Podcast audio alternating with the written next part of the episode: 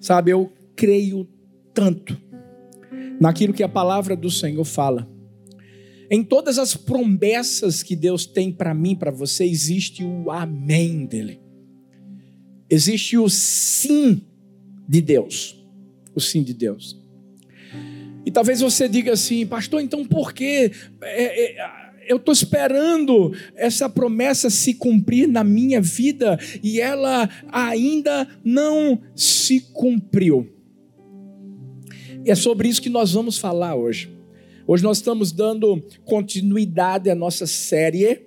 Nós temos pregado sobre maturidade.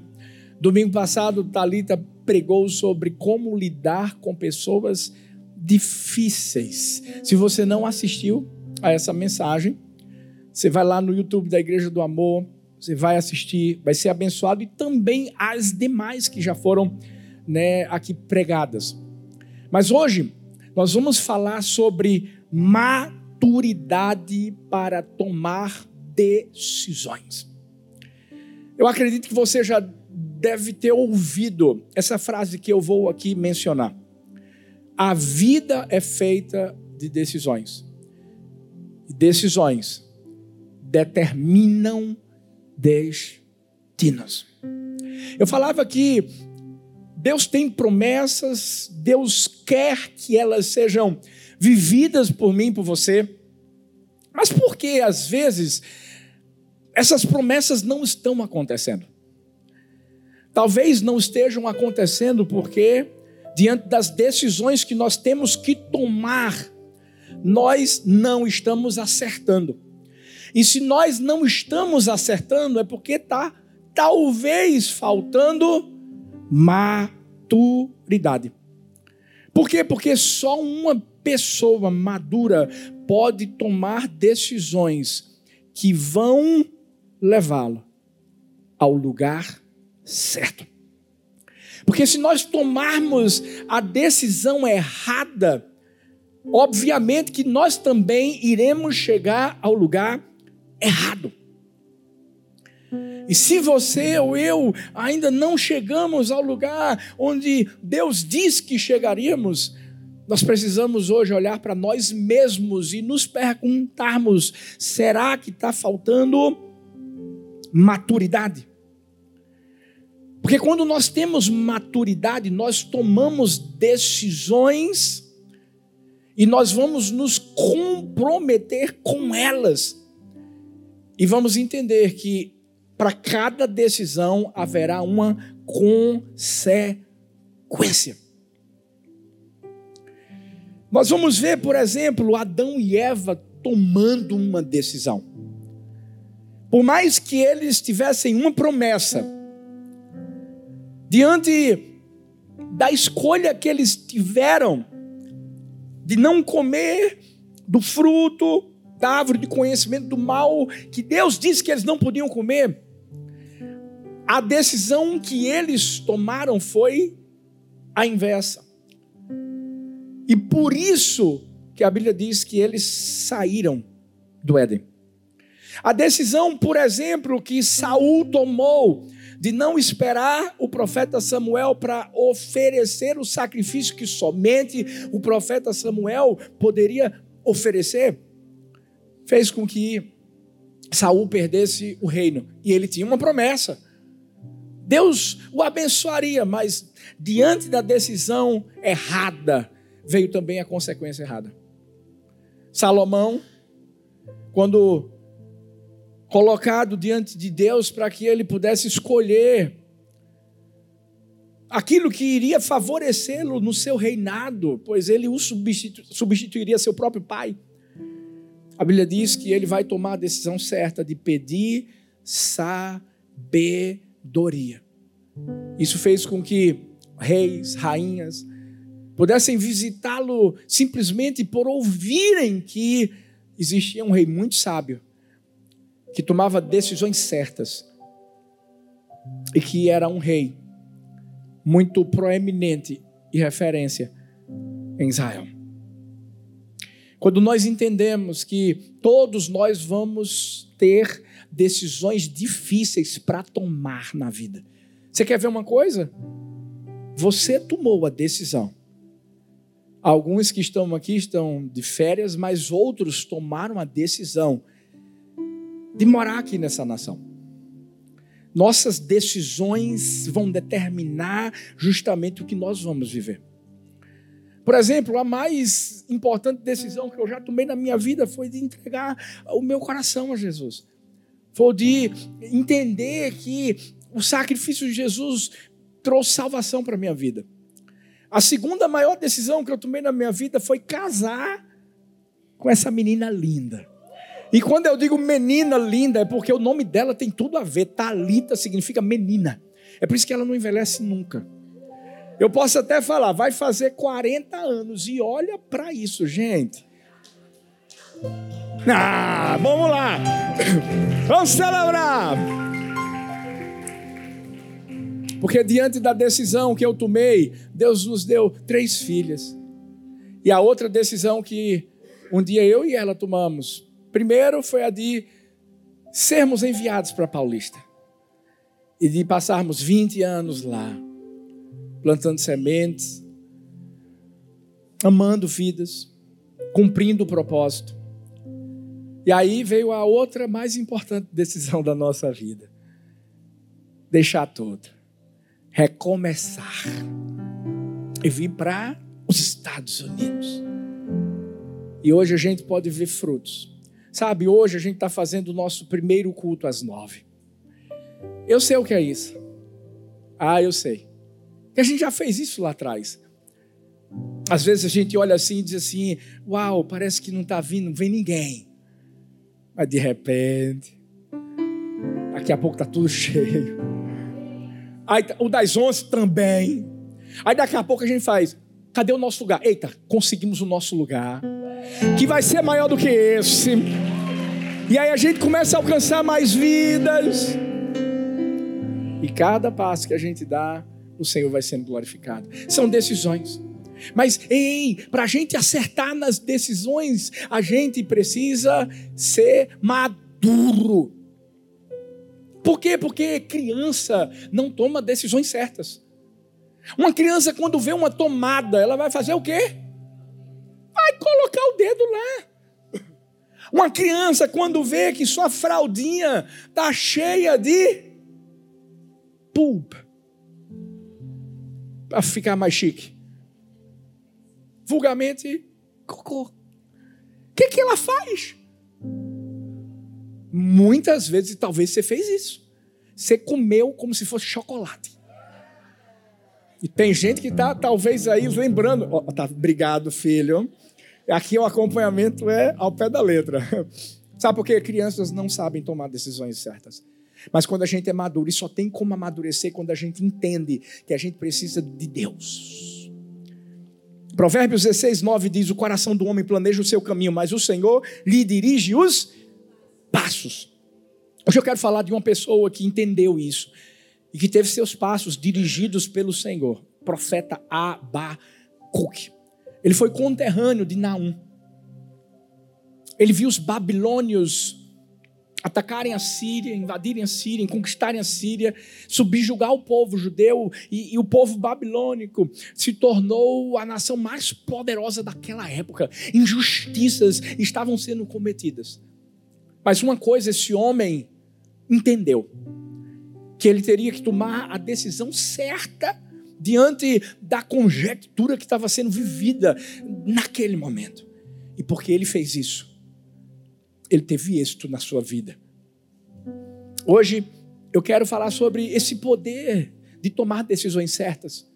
Porque quando nós amadurecemos, eu posso dizer uma coisa: nós não vamos ser perfeitos, talvez podemos até errar, mas a maioria das nossas decisões serão certas.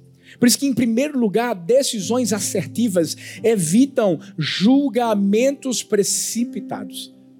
Abacuque 2,1 diz: Por-me-ei na minha torre de vigia, colocar-me-ei sobre a fortaleza e vigiarei para ver o que Deus me dirá e que resposta eu terei à minha queixa. Abacuque tinha uma queixa.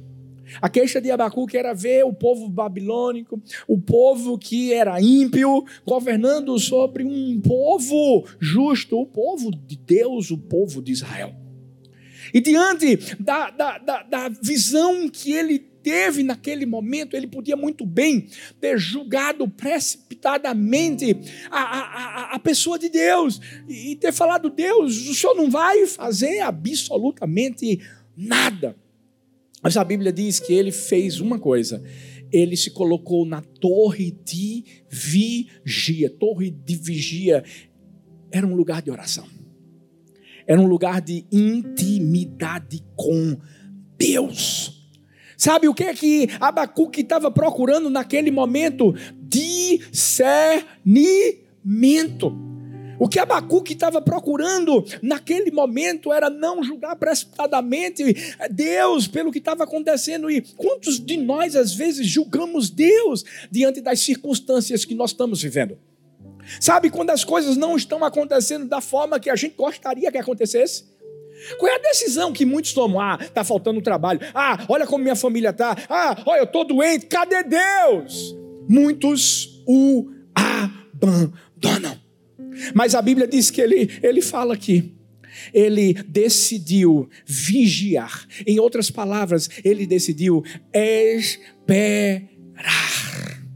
Sabe por quê? Porque a mim e a você não cabe julgarmos a gente precisa apenas parar, a gente precisa apenas esperar, a gente precisa vigiar e obedecer. Porque senão nós vamos tomar atitudes imaturas. Nós vamos nos precipitar. Você sabe qual é o significado dessa palavra, palavra precipitação? Precipício. Precipício. Eu tenho compreendido que a precipitação te leva ao precipício. E o que é precipitação? É, é abismo, é perdição, é ruína, é tomar uma decisão ligeiramente, de forma veloz, rápida, com intensidade, apressadamente. A Bíblia diz que quem crê não é apressado. Sabe quanto tempo levou para que a gente pudesse viver o que está vivendo, essa promessa de Paulista para o mundo? 20 anos. A gente não se apressou. Mas como é que foi? Foi do nada? Não, a gente se preparou. Quando a gente entende que a decisão que a gente precisa tomar para não se precipitar e cair num precipício é se preparar, aí é diferente. A gente tinha célula. As pessoas olhavam o culto da igreja do amor, participavam do culto pelo online. Eu tenho aqui gente de Maryland, aqui, ó, Ricardão e, e, e Késia, vieram louvar, vieram adorar o Senhor com a gente. Sabe por quê? Tem célula lá. Começar, não tem ainda o templo físico, mas tem o espiritual. Olha aí. Calma. Não se precipita. Sabe por quê? Porque muitas vezes a precipitação é a cilada do diabo para fazer você cair. Abraão se precipitou. Aos 75 anos de vida, ele recebeu uma promessa. Passaram-se 10 anos, eu não sei quanto tempo passou da sua vida, algo que Deus falou que ia fazer. Mas ei, sabe o que aconteceu? Sara, sua esposa, chegou e disse assim: cadê a promessa desse menino que vai nascer? Ah, só tem uma forma dessa promessa acontecer. Vai lá, é, você vai ficar com minha serva H, e aí o filho dela vai ser meu filho precipitação. Precipitação faz com que a gente tome atitudes e decisões impensadas. E o que foi que aconteceu? Sabe o que aconteceu? Ismael nasceu. Depois nasce Isaac. E até hoje a gente encontra uma rixa, porque Ismael são os árabes e Isaac é o povo de Israel. O que a gente está vendo hoje, faixa de Gaza, tudo isso, é justamente por causa de uma decisão precipitada. Jonas tomou uma decisão precipitada quando não foi para Nínive, foi para Tarsis e pensou: estou tomando a decisão certa. Sabe, é como se ele estivesse julgando Deus. Ah, Deus não vai, vai, não vai cuidar de Nínive. Nínive é uma, uma cidade promíscua, tem que ser destruída mesmo. Eu não vou para lá, não. Entrou num barco, veio uma tempestade, entra na, na, no estômago de um grande peixe, depois vai para Nínive e ainda depois de trazer uma palavra de transformação. O povo se arrepende, mas Jonas ainda estava reclamando do que Deus tinha feito, por isso que ele acabou mal. Esaú se precipitou quando vendeu o seu direito de primogenitura. Sabe, o mais velho, ele, ele era gêmeo, mas nasceu primeiro, ele tinha o direito da primogenitura e por causa da fome. É por isso que é, é, é a gente, muitas vezes, quando se precipita, é porque a gente está na carne e não no espírito.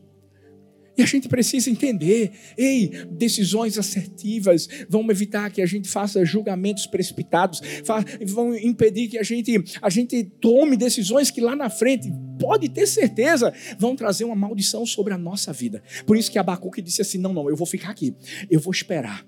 Por quê? Porque eu acredito que Deus está fazendo alguma coisa de bom. Quando a gente se precipita, a gente se frustra. Talvez você está vivendo um caminho de frustração, sabe por quê? Por causa da sua precipitação. Calma. Mas a gente também aprende o poder da decisão, e principalmente quando ela é certa, que decisões assertivas são tomadas quando temos um encontro com Deus. Abacuque 3,3 diz: Deus vem de Temã, do monte Parã vem o santo, a sua glória cobre os céus, e a terra se enche do seu louvor. Gente, era Abacuque tendo uma visão de Deus, de, de ele se aproximando. Era Abacuque entendendo que ele precisava colocar seus olhos no Senhor. O que, o que mais Abacuque queria saber não era o que ia acontecer à nação babilônica que estava oprimindo os judeus, não. Na verdade, Abacuque descobriu que o mais importante de tudo que ele estava vivendo era justamente a experiência sobrenatural que ele teria com Deus, a intimidade que ele teria com Deus. Sabe por que muita gente toma decisão errada? Porque não tem intimidade com Deus. Quando a gente tem um encontro com Deus, Sabe, quando a gente busca Ele na palavra, quando a gente busca Ele na oração, quando a gente entende que Ele é real, Ele é real, a gente está aqui por causa dEle. Esse culto é para Ele. Ele está aqui ouvindo sua adoração, Ele está ouvindo também o seu clamor, a sua oração. Quanto mais a gente conhece a pessoa de Deus, mais decisões certas nós tomamos. Pode ter certeza disso.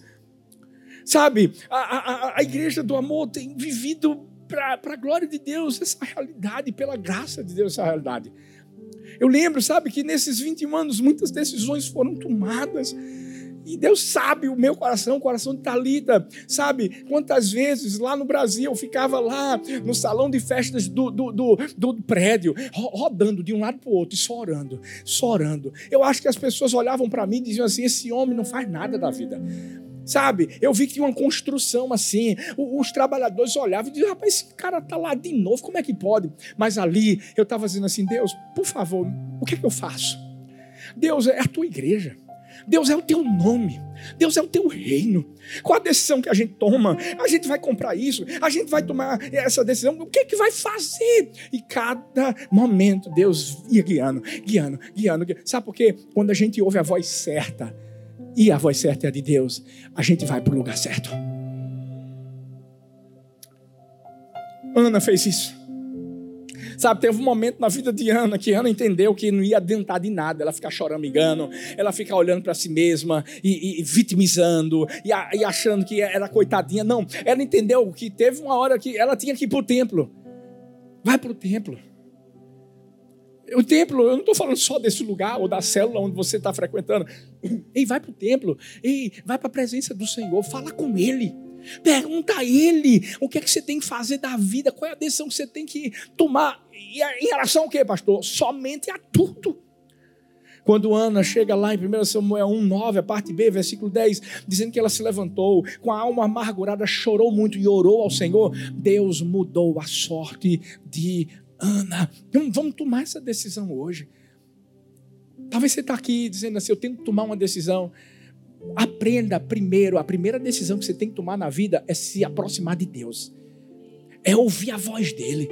Por isso que Abacuque disse assim: Meu Deus, eu estou ouvindo o Senhor vindo, ele está pulando no monte. É como se Abacuque dissesse assim: Senhor, eu sei, eu fui para a torre de vigia, eu não vou julgar precipitadamente absolutamente nada, não vou tomar nenhuma decisão, eu vou olhar para o Senhor, porque eu sei que está vindo alguma coisa boa daí. Tem muita gente que, ao invés de carregar o fardo da promessa, está carregando o fardo do problema.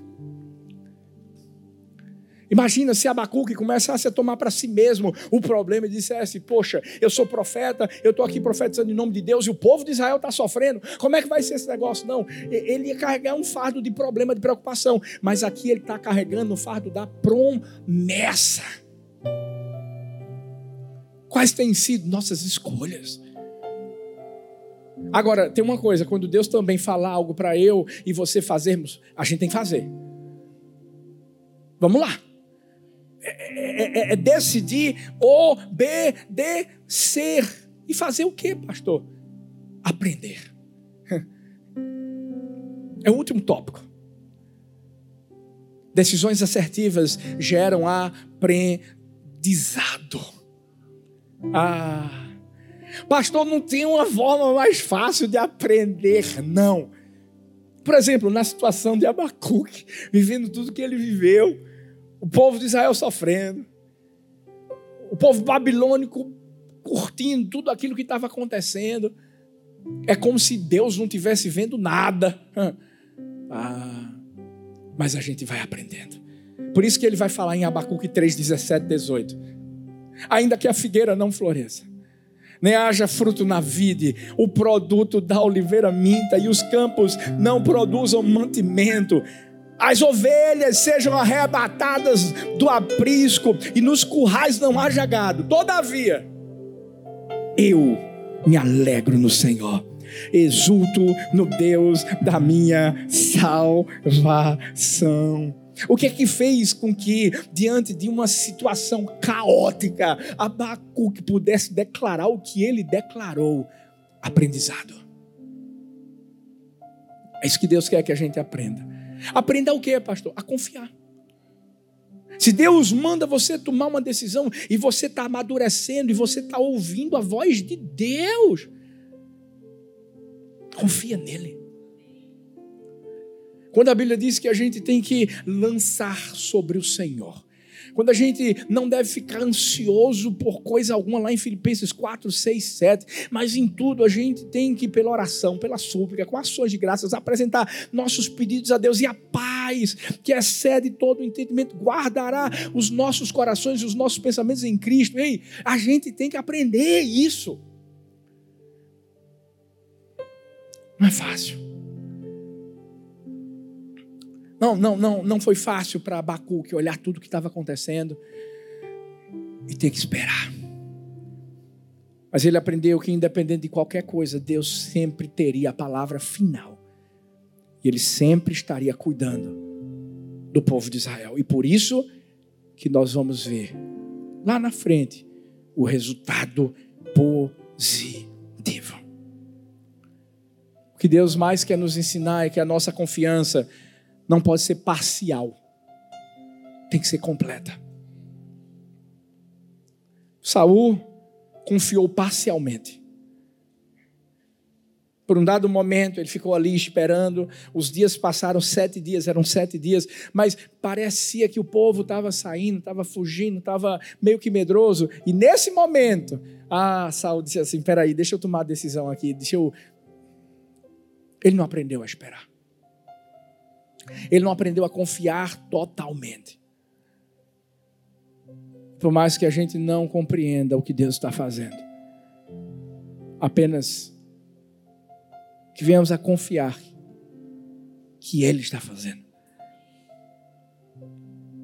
Quando nós tomamos essa decisão, nós podemos declarar aquilo que Abacuque declarou. Em outras palavras, ainda que a situação pareça a mais difícil possível, por mais que pareça que tudo está sendo destruído à minha frente, eu vou me alegrar. Eu vou confiar. Porque eu sei quem está indo à minha frente.